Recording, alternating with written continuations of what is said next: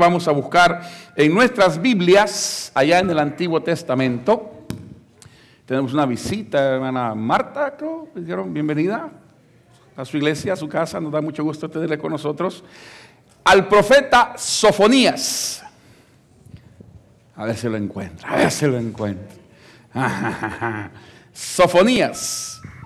Vamos a ver, yo porque ya lo traigo listo. Antes de Ageo, antes de Apocalipsis. Sofonías capítulo 3.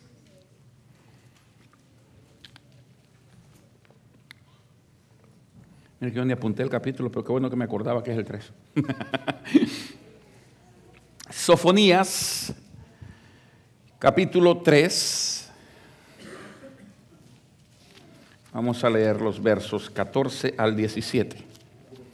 Habacuc, Sofonías, Ageo. Habacuc, Sofonías, Ageo. Ahí están los tres libritos pegaditos. Profeta bastante fuerte, con mucho juicio para la casa de Israel, con mucho juicio. Pero en medio de todo ese juicio, leyendo al profeta, uno no deja de, de darle cierto temor cuando ve juicio tras juicio, tras juicio, tras juicio, y que la ira del Señor se ha de derramar y que el enojo del Señor se ha de mostrar. Pero en medio de toda esa, esa calamidad que viene al pueblo, viene la promesa maravillosa de que Dios está en medio de ti. No importa qué tan fuerte sea la calamidad, el problema, Dios está en medio de nosotros. Sofonías 3, 14 al 17. Me sigue con su vista mientras leo la palabra del Señor que dice de la siguiente manera. Canta, oh hija de Sión, da voces de júbilo, oh Israel.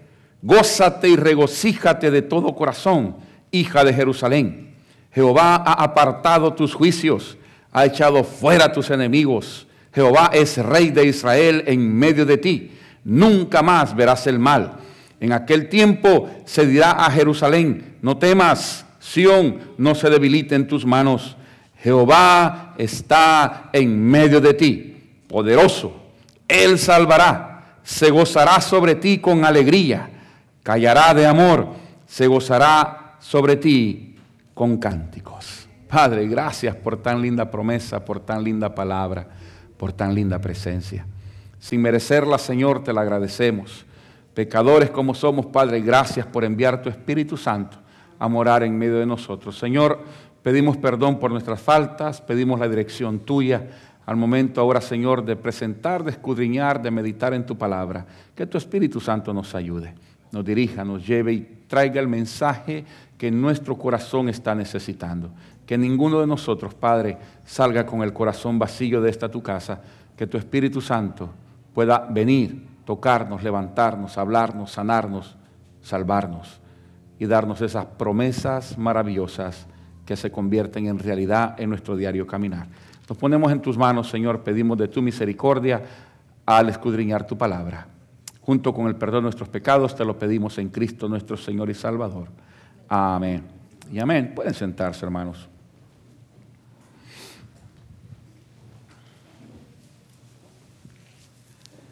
Yo no sé si usted se ha dado cuenta, pero es imposible hablar del Evangelio y no hablar de acción.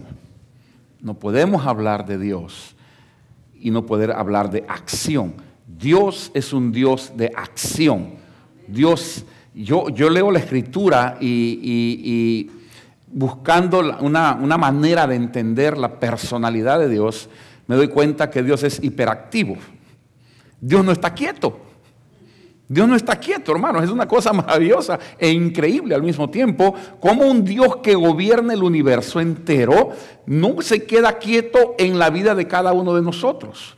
Él permanece activo, es un Dios hiperactivo, Él no se está quieto. Su misma naturaleza es crear, crear, crear, crear, crear, mandar, mandar, mandar, hablar, hablar, hablar, tocar, sanar, levantar, eh, salvar, eh, bendecir. es, siempre los verbos están en, esa, en ese mover de Dios. Dios, su Dios, mi Dios, no es un Dios pasivo, Él es un Dios activo, es un Dios hiperactivo, es un Dios que le gusta moverse y que le gusta que nos movamos.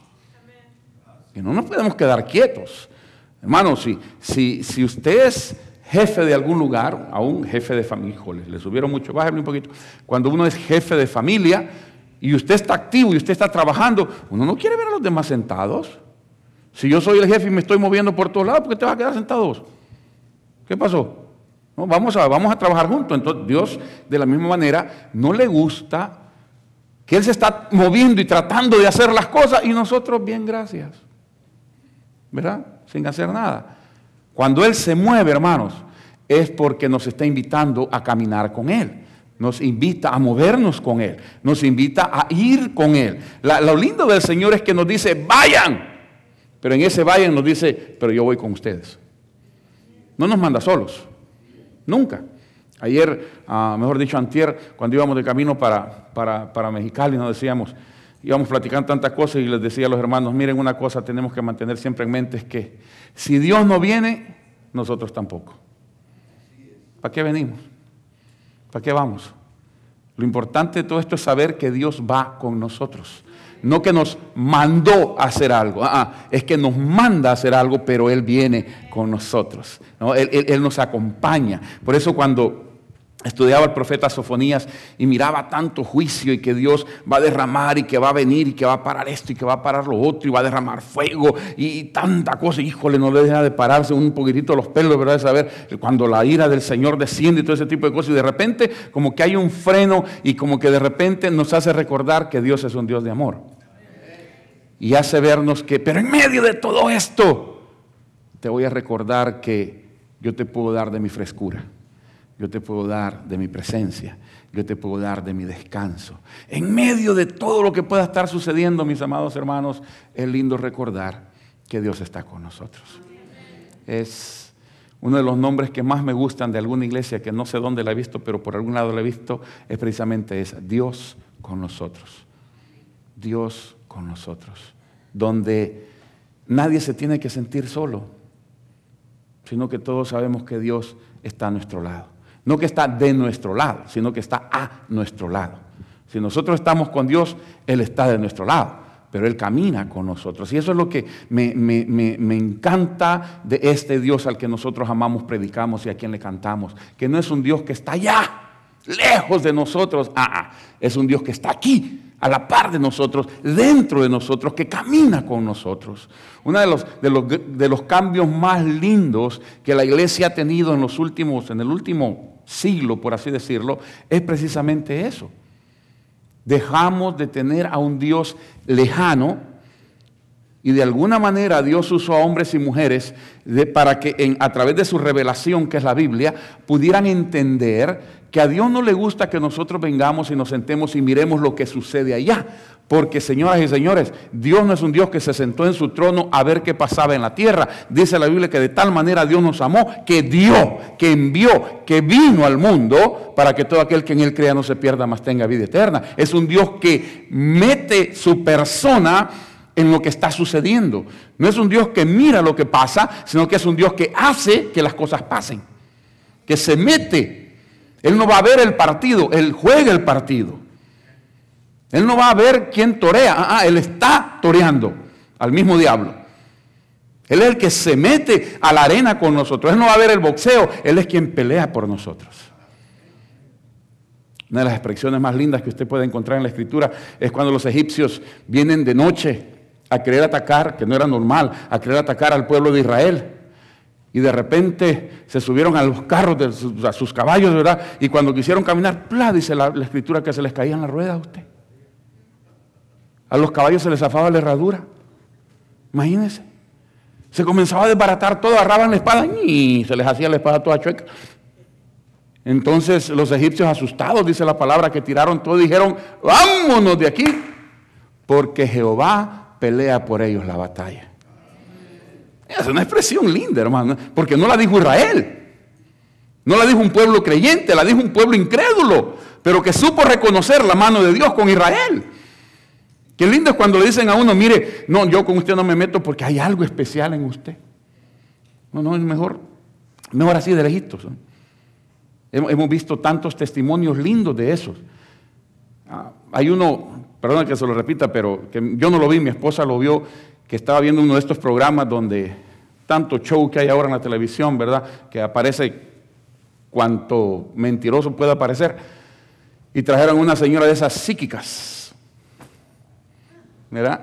Y comenzó a ver a todo el pueblo y, la señora decía, mm, aquí veo a alguien que tiene una, una sombra ahí alrededor. Se murió alguien hace poquito, ¿verdad? Y te está diciendo esto y te está haciendo el otro. Pero cuando cada vez que volteaba la vista había una muchacha que ella la misma cámara mostraba que se le quedaba viendo y luego volteaba por otro lado. Regresaba y la miraba y volteaba por otro lado. Y volteaba y siempre aquella muchacha le atraía la vista. Casi al final del programa, la mujer se detiene y voltea a ver a esa muchacha y le dice, oye, ¿y tú quién eres? Y la muchacha le dice, ¿yo? Sí, ¿tú quién eres?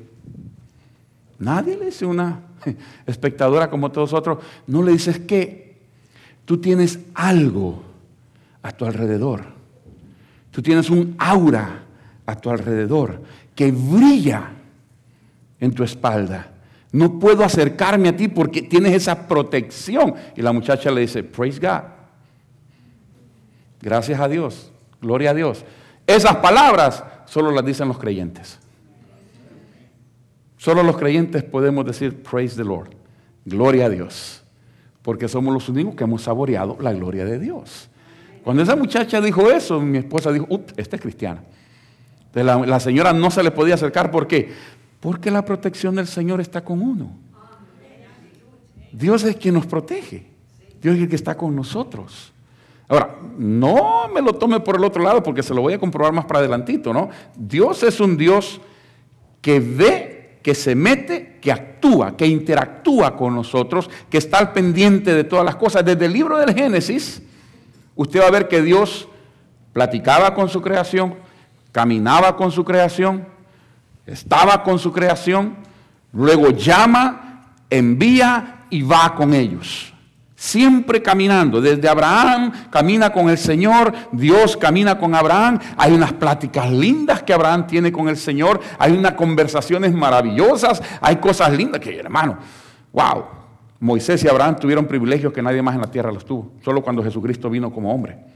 Pero ahí en fuera nadie más los tuvo. Abraham platicaba con Dios. Dios le dice a Abraham, mi amigo. Wow. Wow. ¿no? Voy a destruir, dijo a Sodoma y a Gomorra, y después no le voy a contar a mi amigo lo que voy a hacer. Qué privilegio el de Abraham. Y Dios caminaba siempre con él. De Moisés ya no se diga, hermano. Desde que lo llamó estuvo con él hasta que, dice la misma escritura, que él lo enterró. No fue ni el pueblo de Israel. Por eso nadie sabe dónde está la sepultura de Moisés. Porque Dios lo enterró. Si es que puede usar la palabra, porque en Apocalipsis vuelve a aparecer. Vivo. Vivo. Cuando aparecen los dos testigos, uno de esos testigos es Moisés. En el monte de la transfiguración, ¿quién se le presentó al Señor? Moisés. Con esa confianza. Con esa, con esa, wow, hermano, una cosa linda que, déjame usar una frase que usa mi pastor. Si se les apareció a ellos, si era el Dios de ellos, ese Dios que se les apareció a ellos sigue siendo nuestro Dios. Él no ha cambiado, dice la escritura que Jesucristo es el mismo ayer, hoy y por los siglos. Por lo tanto, Él no ha cambiado. Nosotros hemos cambiado y por eso es que Dios lo hemos, no es que se ha alejado de nosotros, lo hemos empujado nosotros para afuera. Nosotros somos los que lo hemos sacado. Él no. Hermano, si esto es de Él, pues. Mire, usted llega y me quiere sacar de mi casa, yo lo agarro a patadas. Ay, de ay. ¿Cómo que me voy a sacar de mi casa? Si en mi casa, ¿no es cierto? Y si yo llego a hacer lo mismo a su casa, igual me va a sacar a patadas.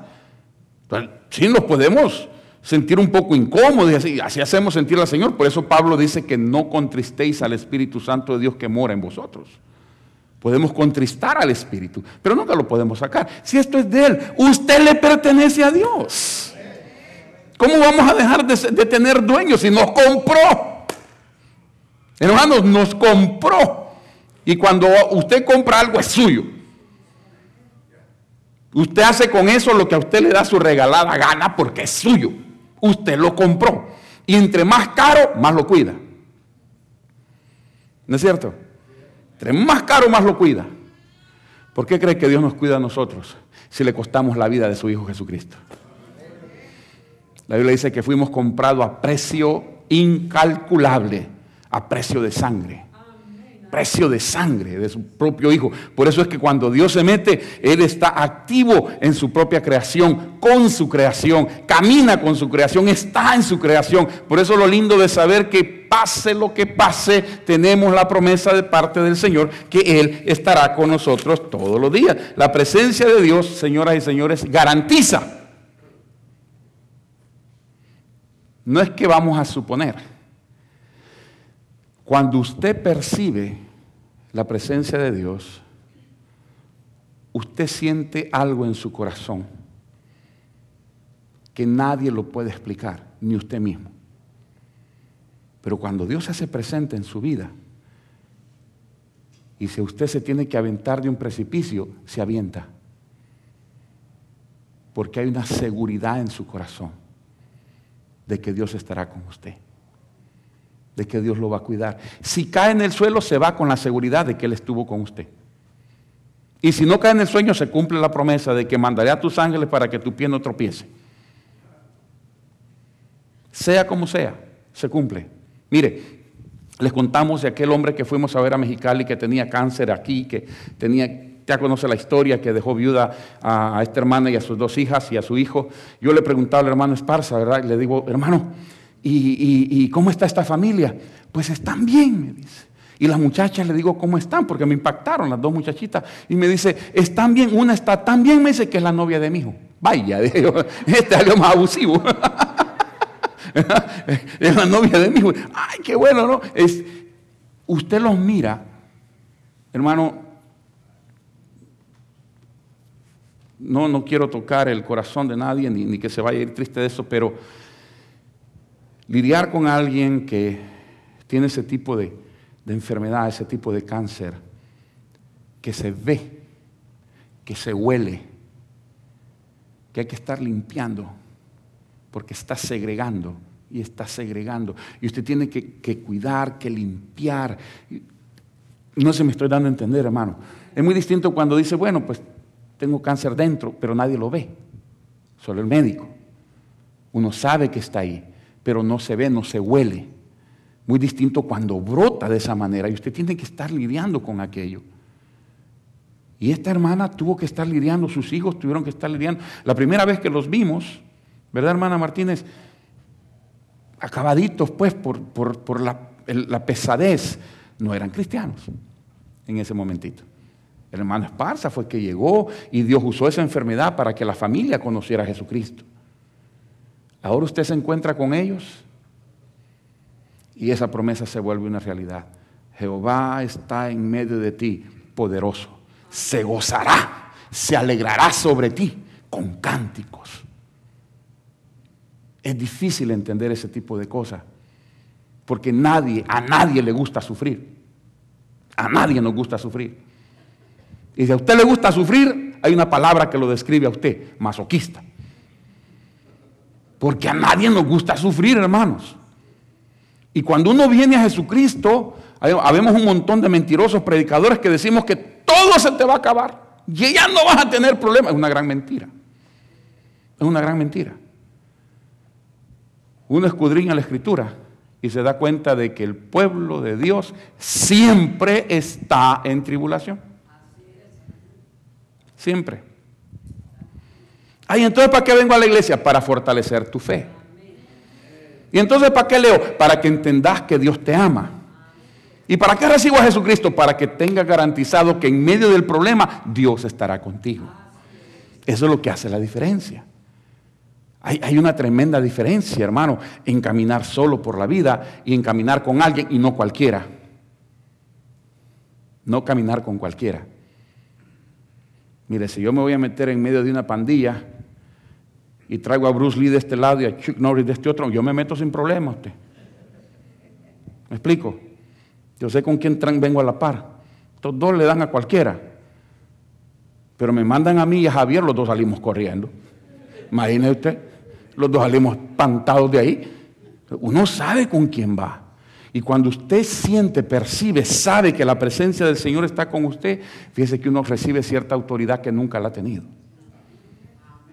De verdad, se lo digo por experiencia.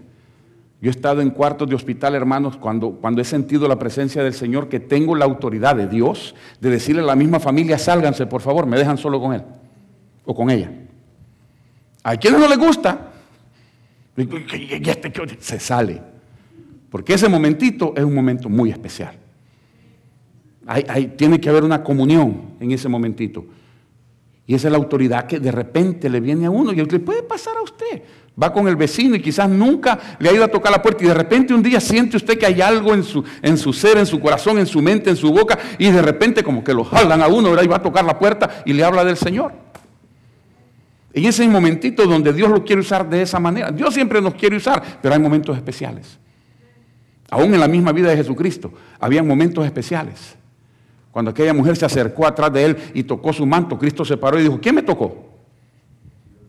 Pero se están apretando, se están empujando. No, virtud salió de mí, poder ha salido de mí. Pero si siempre estaba saliendo poder de él.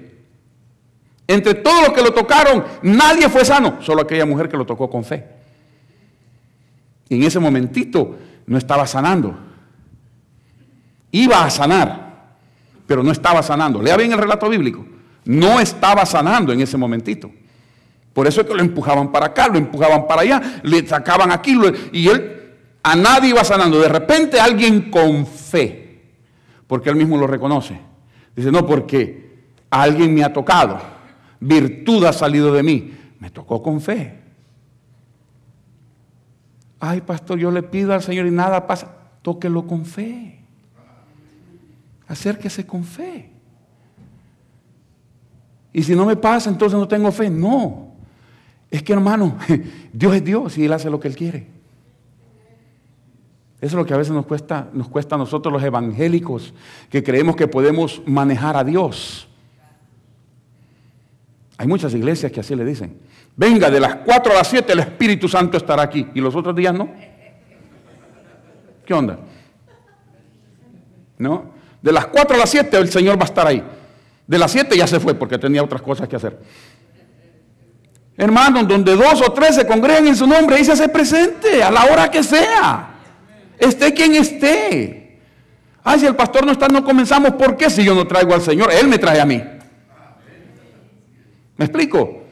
Uno viene a servirle a Dios, a estar con el Señor, a dejar que el Señor nos hable, nos toque, nos use, nos, levante. Para eso estamos aquí. Ahora, que Dios usa burros como yo para pasar un mensaje, otra historia. Me acuerdo las palabras de Marco Bush, ¿verdad? Cuando dijo, imagínese usted, si el Señor con la quijada de un burro pudo matar cientos de miles de filisteos, ¿qué es lo que no puede hacer con un burro entero? Si con la quijada del burro hizo eso, ¿qué no hará con un burro entero?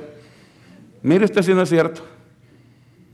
Ah, T.D. Jake, uno de mis predicadores favoritos, recordaba lo mismo y le decía a su iglesia que son cientos de miles de personas, le dice, ¿ustedes qué se creen? Mire que es uno de los grandes predicadores de América, le llaman el, otro Billy Graham, el segundo Billy Graham, el que va a ocupar el, lugar de Billy Graham. Y él dice, ¿ustedes qué se creen? Que vienen para acá, dice, la Biblia dice que a los más brutos, perdónenme, que a los más tontos ha usado Dios, de ahí vengo yo, dijo él.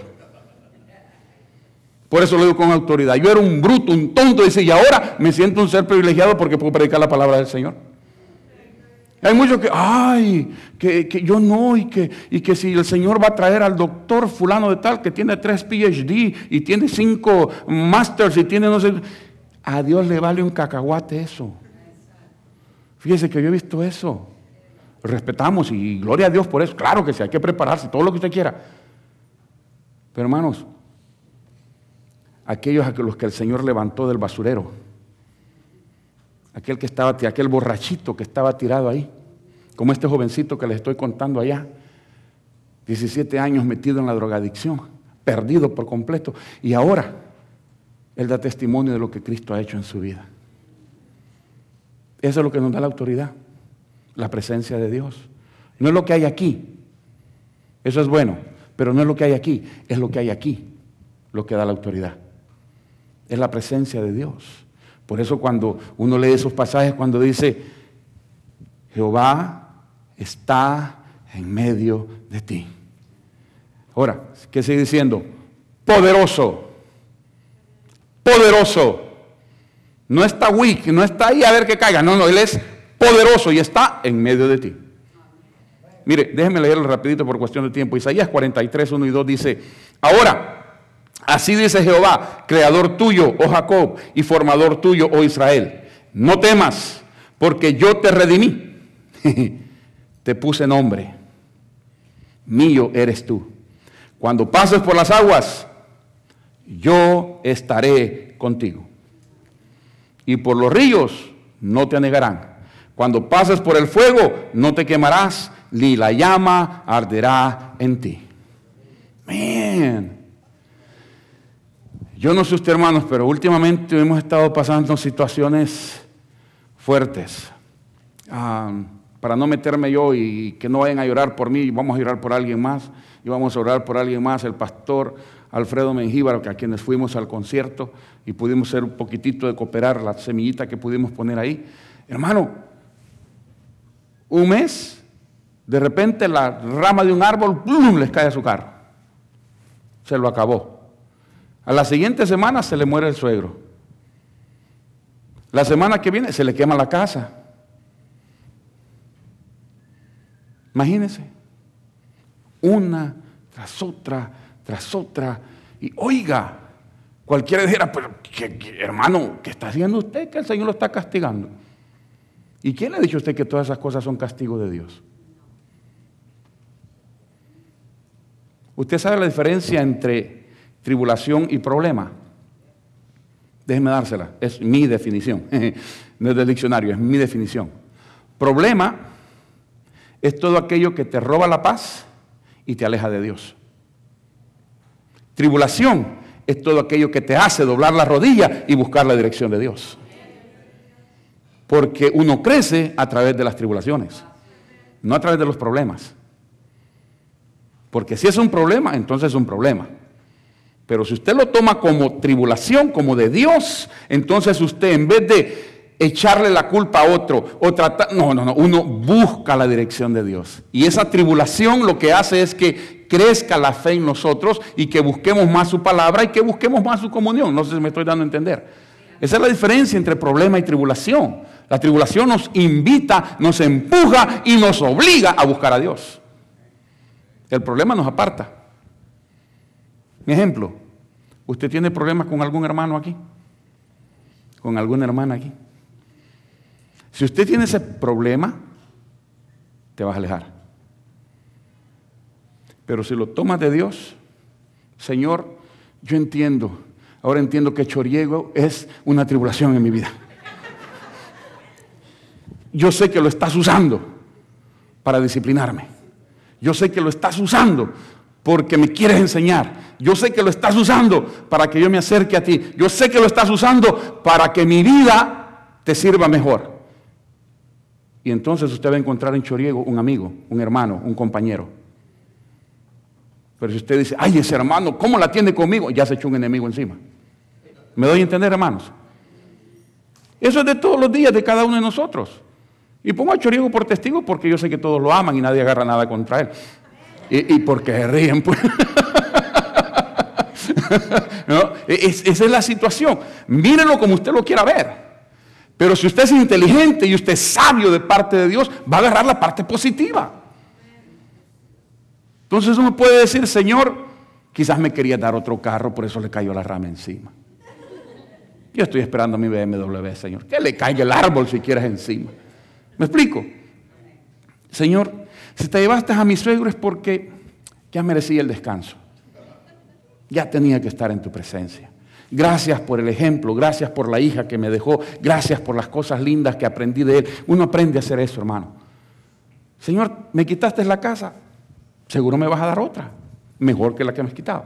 Porque Dios no quita lo bueno para darnos lo mejor. Esa es regla de Dios. Dios nos quita lo bueno para darnos lo mejor. Entonces, por eso cuando volvamos a casar, no, ya voy yo por otro lado, eso no lo tomen en cuenta.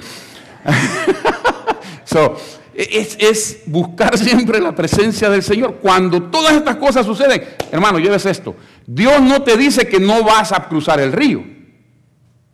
Te dice que vas a cruzar el río. que te va a llegar el agua, pero que no te vas a ahogar. Él no dice que no vas a pasar por el fuego, claro que vas a pasar por el fuego, pero no te vas a quemar. Él no nos aparta para que nada nos suceda. Él nos deja ir, pero va con nosotros para que nada nos pase. Él está en medio de nosotros. Yo estaré contigo, dice el Señor. No vas a, no vas a cruzar eso solo, al contrario. Vas a venir con la presencia del Señor. Perdón el ejemplo que voy a usar, que quizás a veces se vuelve un poco tonto, pero cuando uno aprende a ver la mano de Dios en todo momento, en todo lugar, uno la ve en todo momento y en todo lugar. Yo conocí al Señor y después de un par de años, dos, tres años que lo conocimos, decidimos venirnos para acá. Repito, nunca fue mi intención llegar hasta aquí. Mi intención era venir, dejar a mis hermanos y de regreso para mi país, a mi iglesia y hacer las cosas que yo estaba haciendo. Los planes de Dios eran otros. Pero muchos hemos sufrido en la pasada allá para acá, ya sea porque el, coyote, digo, el, embajador era principiante, lo que usted quiera. Muchos pasamos tribulaciones. Una de las cosas que yo le agradezco a Dios es que no me dejó pasar esa tribulación. Yo podía cantar al igual que muchos, ¿verdad? Yo sé que un día el río cruzaré. no la agarraron. Está bueno. Pero hermanos, en medio de todo eso, la mano de Dios está con uno. Si es de Dios, es de Dios. Y cuando Dios dice sí, por más que el diablo diga no, va a ser sí. Abre los cielos sobre nosotros. Abre los cielos, Señor, a llover. Porque cuando andamos en sequía, lo que ansiamos es el agua. Ya se nos algún niño, está ayudándole a la maestra. cuando andamos en problemas, cuando andamos en tribulaciones, lo que necesitamos es la presencia de Dios. Eso es lo que necesitamos, la presencia de Dios. Dios es tan lindo. Ah, años atrás, estábamos en un culto y estaban pasando cosas fuertes. A veces uno cree que pueden suceder en las iglesias, pero suceden en las iglesias cosas fuertes. Y al momento de estar en oración, al momento de estar pidiéndole al Señor, clamándole al Señor, ah, en medio de la oración, hermanos, cayó un trueno pero un trueno que hizo vibrar todo el templo aquel en el que estábamos. Pero uh, aquella cosa que, uh, que, hasta las ventanas le hacen así, ¿verdad? Hermanos, ese día tuvimos como 20 conversiones. Usted. De verdad, de verdad. Porque cuando uno siente la muerte cerca, se da cuenta que uno no es eterno y que le puede llegar a uno. Cuando usted se acuerde de que usted es cristiano, de que usted es cristiana, de que usted es una hija, un hijo de Dios, acuérdese de que eso no le garantiza que no te puedes quedar sin trabajo.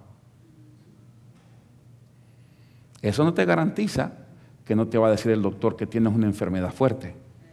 Eso no te garantiza que tus hijos van a salir perfectos. Eso no te garantiza nada. Lo que te garantiza es que si tú caminas a la par de Él, Él estará contigo. Y hermano, donde Dios está, ahí hay gozo. Donde Dios está, ahí hay fortaleza. Donde Dios está, ahí hay sabiduría. Porque para criar a los hijos se necesita sabiduría. Porque ninguno de estos ingratos viene con un manual cómo criarlos. Ninguno. Ni usted tampoco, ni yo tampoco. Nadie viene con un manual. Pero cuando ya vamos caminando y nos damos dando cuenta y nos acercamos al Señor, entonces hay un manual que nos dice cómo caminar en la vida. Entonces este manual se vuelve una realidad en cada uno de nosotros. Yo estaré con vosotros siempre, aunque andes en valle de sombra de muerte, yo estaré contigo. Que sea una promesa, hermanos, que podamos arraigar en nuestro corazón. Yo sé que no les estoy diciendo nada nuevo, pero que a veces se nos olvida que en medio de la tribulación el Señor ha prometido estar con nosotros. Y va a estar con nosotros poderoso.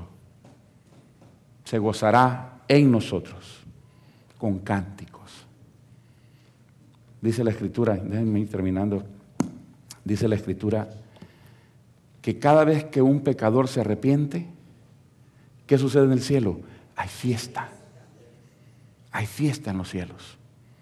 Cuando un pecador se arrepiente, los ángeles se gozan. Imagínense, Jesucristo siente allá arriba sentado en su trono, también dice, men, dio resultado el ir a morir a la cruz del Calvario. Dio resultado. Good job. Trabajo bien hecho. Cada vez que alguien se arrepiente, entonces el Padre le hace en el hombro al Señor, good job, mijo. ¿No? buen trabajo. Y el diablo dice, no, pero ¿por qué ese es un gran borracho, es un drogadicto? Good job, mijo. Por él fuiste a morir a la cruz del Calvario. Por él resucitaste de entre los muertos.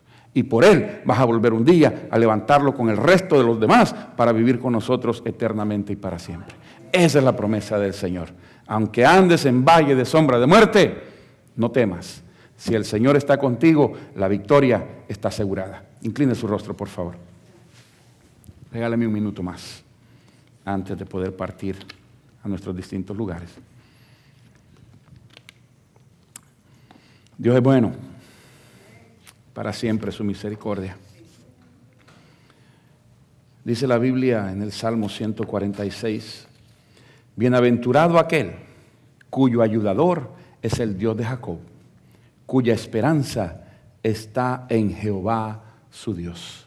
Bienaventurado aquel que tiene al Dios de Jacob como su Dios.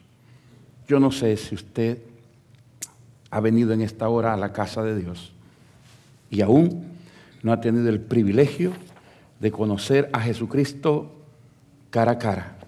Si nunca has tenido la oportunidad de acercarte a Jesús, concédele en este día la oportunidad a Jesús de acercarse a ti. Si tan solo puedes abrir tu corazón y de agarrar esa promesa que aquel que a Él se acerca, Cristo no lo deja. Acércate a Jesús, abre tu corazón, invita a Cristo Jesús a ser tu Señor, a ser tu Salvador. Y está garantizado que de ahora en adelante Cristo caminará contigo.